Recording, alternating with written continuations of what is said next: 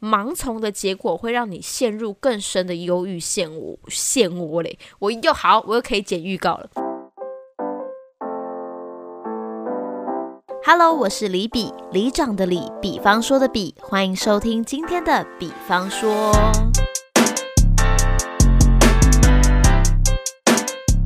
你脑中现在想起的第一首歌是什么呢？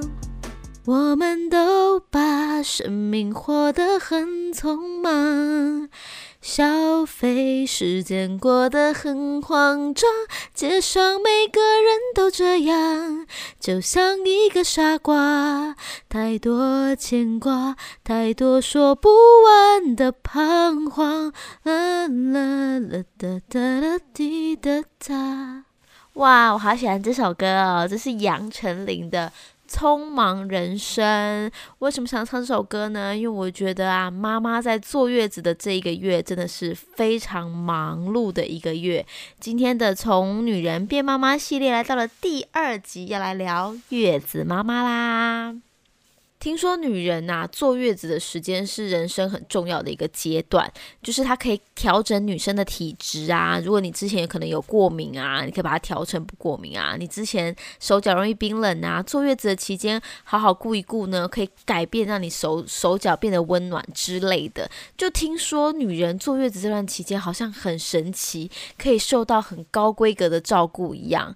实际上根本不是，真的有坐过月子的女孩们呢，妈妈们呢，我觉得都。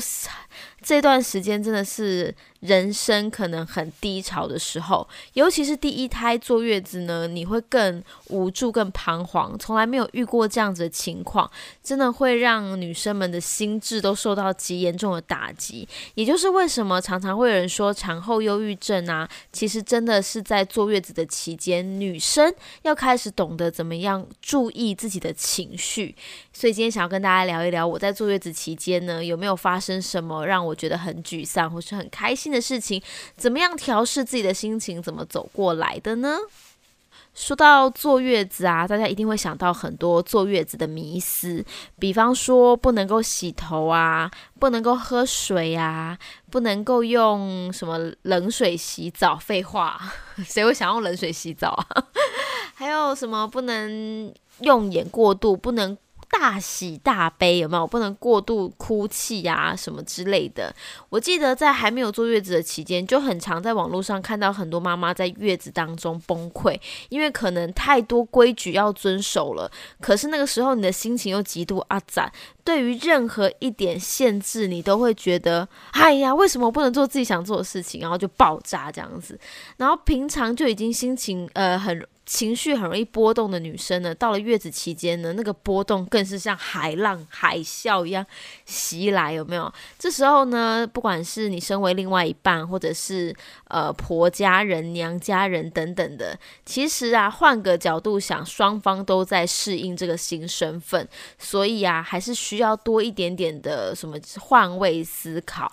才能够让这个月子期间彼此都可以过得更加舒服。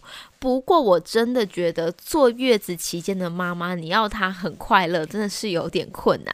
毕竟她要忙的事情太多了，她要呃照顾自己的伤口，要照顾宝宝，晚上又可能睡眠不足。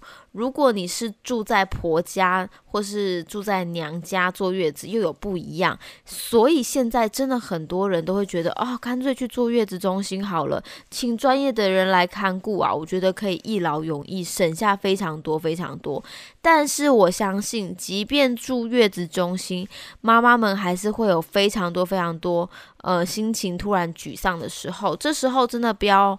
呃，觉得很奇怪啦，或者是另外一半也不要觉得说，我都让你住月子中心了，你怎么还这么烦呢？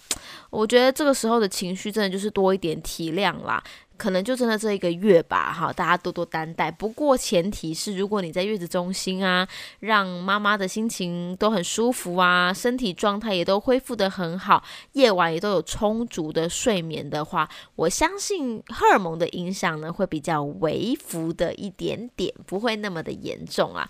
我记得我坐月子的时候啊，真的是呃，先前情提要一下，我两胎的月子都是在。娘家做的，所以我还算是呃幸运的那一个，因为我可以在家里非常的恣意的当一个女儿，然后很多事情可能娘家妈妈都可以帮忙，而且啊，就是大家真的是抢着帮忙。所以我其实有蛮多时间可以休息的。那我的宝宝也很给力，虽然他晚上还没有办法睡过夜哦，但是我跟他有找到平衡点，所以我觉得我好像没有那么的呃苦恼于睡眠不足这件事情。我比较苦恼的真的是呃情绪上面很容易受到一点点小事而感到难过。比方说，我刚刚不是说我们家的人其实非常多的人可以帮我顾小孩吗？所以只要有小朋友哭啊，我记得我那时候第一胎，呃，我是在我睡在我的房间，那我的房间跟我妈妈的房间只有隔一扇窗户，就是紧邻着这样子，所以小朋友只要晚上不管几点，只要他一哭，我妈，我只是我是坐在床边的人哦，我还没起身，我妈已经进门了，你知道压力超大，我想说你赶快去睡觉好不好？可是呢，妈妈可能就是。因为她也是身份的转变嘛，她也比较紧张一点点，所以你真的是一小孩一哭，就有大人立刻接手把他抱走。我不知道，呃，其他女性或是其他男性有没有办法体会，刚生产完的妈妈对于这件事情来说，其实是一个很大的禁忌，比不能洗头还是一个大禁忌，你知道吗？就是这时候，她是非常妈妈是非常需要。呃，发挥自己的能力去照顾小孩的，可是这个能力却一直被剥夺，一直被剥夺的时候呢，就很容易情绪荡下来。然后我记得我那时候呢，其实我已经很尽量在忽视这件事情，因为因为我觉得有人帮我照顾都是好事，我不应该这么强求的，一定都要由我来照顾，到时候累死我自己嘛。我觉得产妇还是要多休息为上，所以我已经尽量让自己不太受这件事情而所影响了。但是还是有一件事情让我很沮丧的是，毕竟我第一胎。孩，所以我真的是怎么抱小孩怎么哭。明明已经喂饱了，尿布也换了，他不想睡觉，或是他想睡觉了，我抱起来呢，就是一直疯狂的大哭。我完全没有办法安抚我的小孩哦。可是呢，这时候只要我妈一进来，一接手，一抱，孩子立刻就不哭了。诶，我妈就算了，毕竟我妈就是也是有照顾过小孩的嘛。但是当我姑姑走进来呢，我姑姑平常也没有在顾小孩的。对于顾这种嫩婴呢，他更是没有经验的。但是我怎么抱小孩怎么哭，然后我姑姑就一一派轻松的走进来说：“来来来，姑婆抱，一抱走，立刻不哭，立刻睡着。”我立刻哭，哭的是我，你知道吗？我记得那个画面印象很深刻，就是。我的晚餐已经来了，我妈妈帮我弄好了我的月子餐，然后放在桌边，我要吃。可是小朋友一直在哭，然后我就心很急，我想说他在哭，我要吃饭怎么办？我就抱着他哄了好久。这时候我姑姑可能看不下去了，她就进来说：“好，你吃饭，你吃饭。”于是就一把就把我的孩子抱走。然后呢，我就真的没有办法承受这种被剥夺的感觉，我就一边吃饭一边掉眼泪。我觉得我自己好没用，你知道那下就觉得很沮丧。为什么我连抱小孩这件事情都做不好？但是你要被安慰吗？或是要怎么样？你好像一时也说不上来。就是难道你要让孩子继续在你怀里哭吗？你好像也会跟着哭，所以就真的是不管你怎么做都不对。后来我就觉得算了，我就选择哭吧。反正好像也解决不了所有的问题。这个时候的妈妈真的非常难搞，就是你不能让她一个人照顾小孩，但你也不能把她的小孩抱走不给她照顾。就是你怎么样做，她都会难过，她都会。很负面思考。我记得我在坐月子的期间，真的是无时无刻都在哭。还有一次是我生第二胎的时候，我只是看到我大儿子，就是他礼拜五回来我们台中，然后他说他肚子很饿哦，因为他就是我不知道那段时间他特别容易晕车，所以他就是很常吐。然后他吐完之后，他就会被我老公呢丢回我的房间，然后我老公就去洗车子什么的。我只要看到他就是。满身是吐，然后感觉非常的不舒服的站在我眼前，我就已经很想哭了。这时候他还跟我说：“阿咪，我好饿哦，我想吃海苔。”我就把海苔拿给他，然后看到他在微弱的灯光下一个小小的背影，然后猛嗑着海苔的时候，我就，哎，我就很想哭哎，我不知道为什么。那时候的妈妈真的是很莫名的哭点，但就是会这样。而且还有另外一次是，我记得好像是也是第二胎的时候，我比较感受比较明显，就是我是五月生嘛，所以就遇到母亲节。然后我记得那一天。我儿子跟我老公一回来，然后就每个人拿两个人，就一人拿着一束呃一朵康乃馨，然后就祝阿咪母亲节快乐哦，五个字母亲节快乐，我我真的就受不了，立刻就哭，然后我老公都傻眼，他说哭什么哭啊？我就说没有啊，我就觉得很感动这样子，然后他就想说，哎，母亲节，不然我们来拍张全家福吧。我记得我拍那些全家福，我的眼眶是泪，就有一种这是我们第一张是。一家四口的全家福，诶，然后就又哭了。我老公想说：“你有事吗？你可以不要再哭了吗？”啊，我就很想哭没，但是我真的是那种不会压抑的人，我就是想哭就哭。但是虽然人家说月子期间不要一直大喜大悲，不要一直哭嘛，啊，我我真的这个人就是没有在管这些事情的。我除了动不动就哭之外，我还在月子期间追完了那个《一把青》这部电视剧，然后那部电视剧真的太惨到我真的是哭到我儿子满头都是泪水，我真的是不知道我自己在干嘛。但我自己哦，其实对于我来说，嗯，maybe 这是一种释放的方式。对于一个非常呃不舒服、不是自己的一个月子的期间呢。对我来说，用力的哭出来可能是一种释放的方式。那我平常虽然无时无刻就能哭，但是找到一些媒介让我哭一哭也是不错的啦。所以为什么说在这个时间认识自己啊，找到一些宣泄的管道，真的蛮重要的。那不要觉得哭是不好的事情，也。就是不要觉得说说出来好像很丢脸，我现在心情不好，或是我怎么闷闷不乐这件事情，会觉得好像影响了家庭的气氛或什么的，没关系，妈妈，这时候你可能是怎么这个月可以任性发脾气的时候。所以，另外一半的陪伴非常重要。我跟你讲，有时候啊，月子期间为什么会产生这么大争执，就是可能你觉得说，哦，你妈一直帮我顾小孩，我觉得我很难过。假设是这个原因，这时候老公就是无条件站在老婆那边就对了。但是有时候老公还是比较中立、客观一点，就说啊，不然要怎么办？他帮你顾不行，你要全部都让你顾，是不是？这样你冷言冷语，那就对事情没有帮助，而且。就是女生会更敏感脆弱这样子，我觉得有时候的争执是来自于老公并没有办法无条件的站在你这边。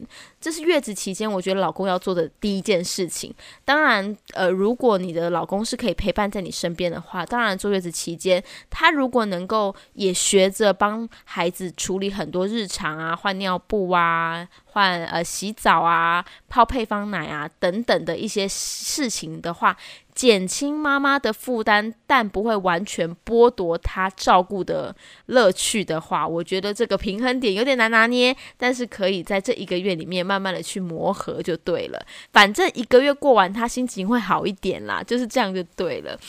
那再来就是我们觉，我觉得啦，就是在坐月子的时候，一定要找到一个让自己快乐的方法。诶，这个时候也是女生们认识自己很重要的一个时间，因为这时候啊，你会觉得你无时无刻都很沮丧，所以你要把自己的快乐记忆库库给翻出来，你要去想你以前做什么事情很快乐。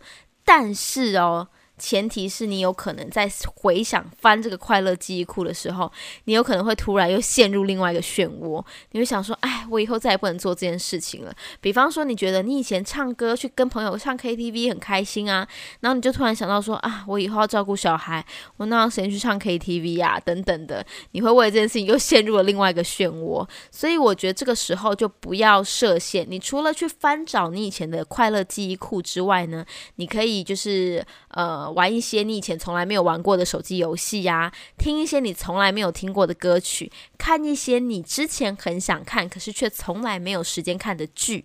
去刺激你自己新的体验，这也是为什么月子中心其实会安排很多课程让妈妈去学习，有可能是按摩的啊、泌乳的课程啊、SPA 的课程啊等等的，会让妈妈觉得生活跟以前不一样，但这个不一样是往好的方面发展的，那你的心情就可以渐渐的受到安抚。那再就是像我的话，我记得那时候我还没有坐月子的时候嘛，我就看很多人不是都为了坐月子在争吵嘛。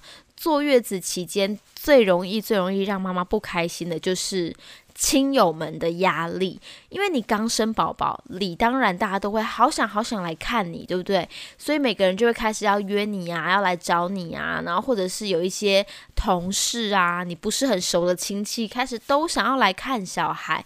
这个时候，妈妈的防卫机制就会开始了，她会觉得我不想要任何人打扰。拜托你们都不要来，所以呢，只要有人来，他就会像一只你知道，就是刚生产完的狮子，嗯，就随时都要把别人吃掉的感觉。这时候就会觉得很辛苦，因为别人毕竟是出自于好意，他可能想要给宝宝祝福，或是想要恭喜你有了一个新的身份，再怎么样都是出于好意的。可是你可能这个时候没有办法把别人的好意收在心里。那大部分的人就会选择封闭自己嘛，你不想要去跟别人有所接触。我看很多人都是这样，所以他们都会说，呃，生产完到满月期间，他都不会跟任何人联络，或是他会住在一间月子中心，都不告诉别人在哪里，以免有人来打扰他。然后我那时候心里就想说，哦，所以坐月子就是要一个人生活就对了，都不可以有别人来打扰。我那时候是这样想的哦。可是我这这件事情大概三天我就破功了。我发现就是我的个性啊，当然不适用于任何一个人。我的个性就是我很喜欢跟人家分享，很喜欢说话，所以我必须要一直跟人家聊说，诶，我生产的过程是怎么样？诶，那你呢之类的。所以。我记得我从产后的第二天我就开始见见客人，就是包含我的同事啊，然后我老公的朋友啊，或是很多那种我老公的同事。呃，还有我自己的姐妹是来一两趟都有的，然后不管是在医院或是来到我们家，我来者不拒，真的，哎，只要就是抱宝宝之前有酒精消毒一下，我其实都不太在意他们抱宝宝，然后来看看我啊，或是来跟我聊聊天啊，送我一些礼物，我真的就觉得哇，好开心哦，所以我的产后忧郁症有因为大家都有来找我。跟我有跟大家一起聊天这件事情而得到很大的舒缓，而且我觉得我那时候也还蛮妙的，就是我老公的同学也都争相的想要来呃看宝宝，然后跟探望产妇这样。但说实在的，我跟我老公的同学的确没有那么的熟悉，可是也是朋友嘛，也一起出去过，不陌生，但不是至亲好友。对，然后他的他们一行人来也有带。呃，另外一半也有带小孩。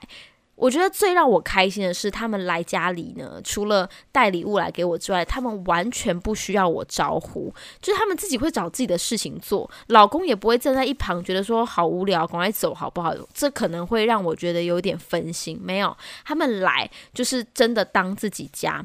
我老公同学的。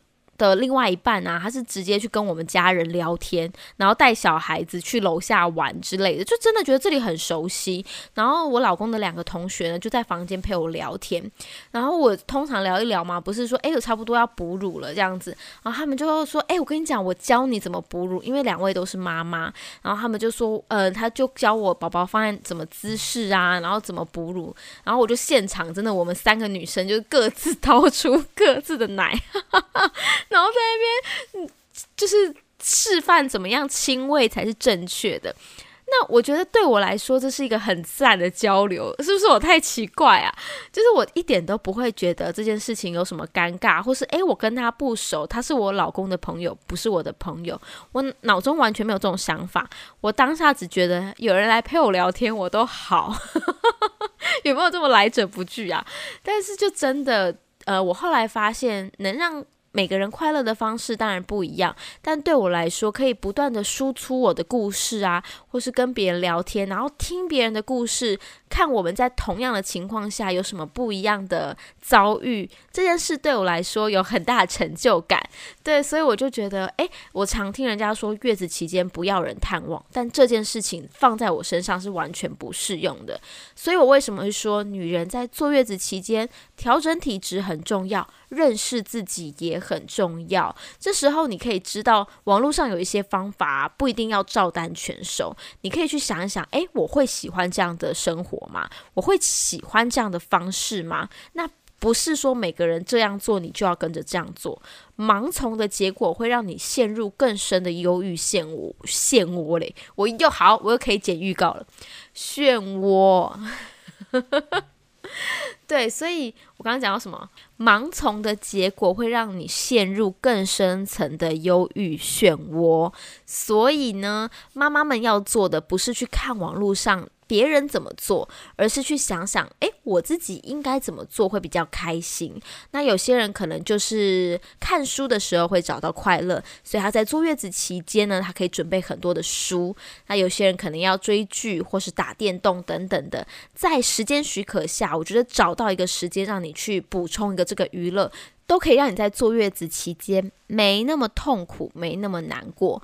或者是有时候很简单呐，如果你真的觉得受不了了。去洗个头吧，真的不要担心，你就包，你就带个穿个帽 T，然后搭个计程车去最近的美容院洗头，让他按摩一下，你会放松很多。当然，很多人会说啊，那这样我宝宝怎么办？没有关系，你去洗头一个小时的事情，只要他睡着了，或者是你准备好平胃的配方奶。或者是平胃的母乳都可以，你只要把后面的事情安排好了，你小小离开一下下，真的没有关系。甚至现在也会有什么到府洗头服务嘛？任何一件事情你做完，你发现诶，心情有好一点，这样你就是找到你快乐的钥匙了。但我还是认真建议啦，就是。如果可以的话，第一选择月子中心坐月子。那如果你的妈妈是有办法可以料理你的三餐的妈妈的话，那你也可以在娘家坐月子，或者是请月嫂来家里，我觉得都不错。那如果真的你在婆家坐月子，我相信你需要有非常非常长的一段时间来适应，可能那不是你的生活环境、生长环境，然后你面对的人呢，也不是你从小可以任性的对象。真的只能说辛苦你了，你必须可能呃找个人说说话啊，找同温层聊聊天呐，然后最好住在一个有对外窗的窗户，看看阳光，心情会好一点点。再来就是用减法来过日子，三十天的月子的过一天少一天呢，你只要今天呢难过了过去，也许明天就会更好，只能这样子好好说服自己。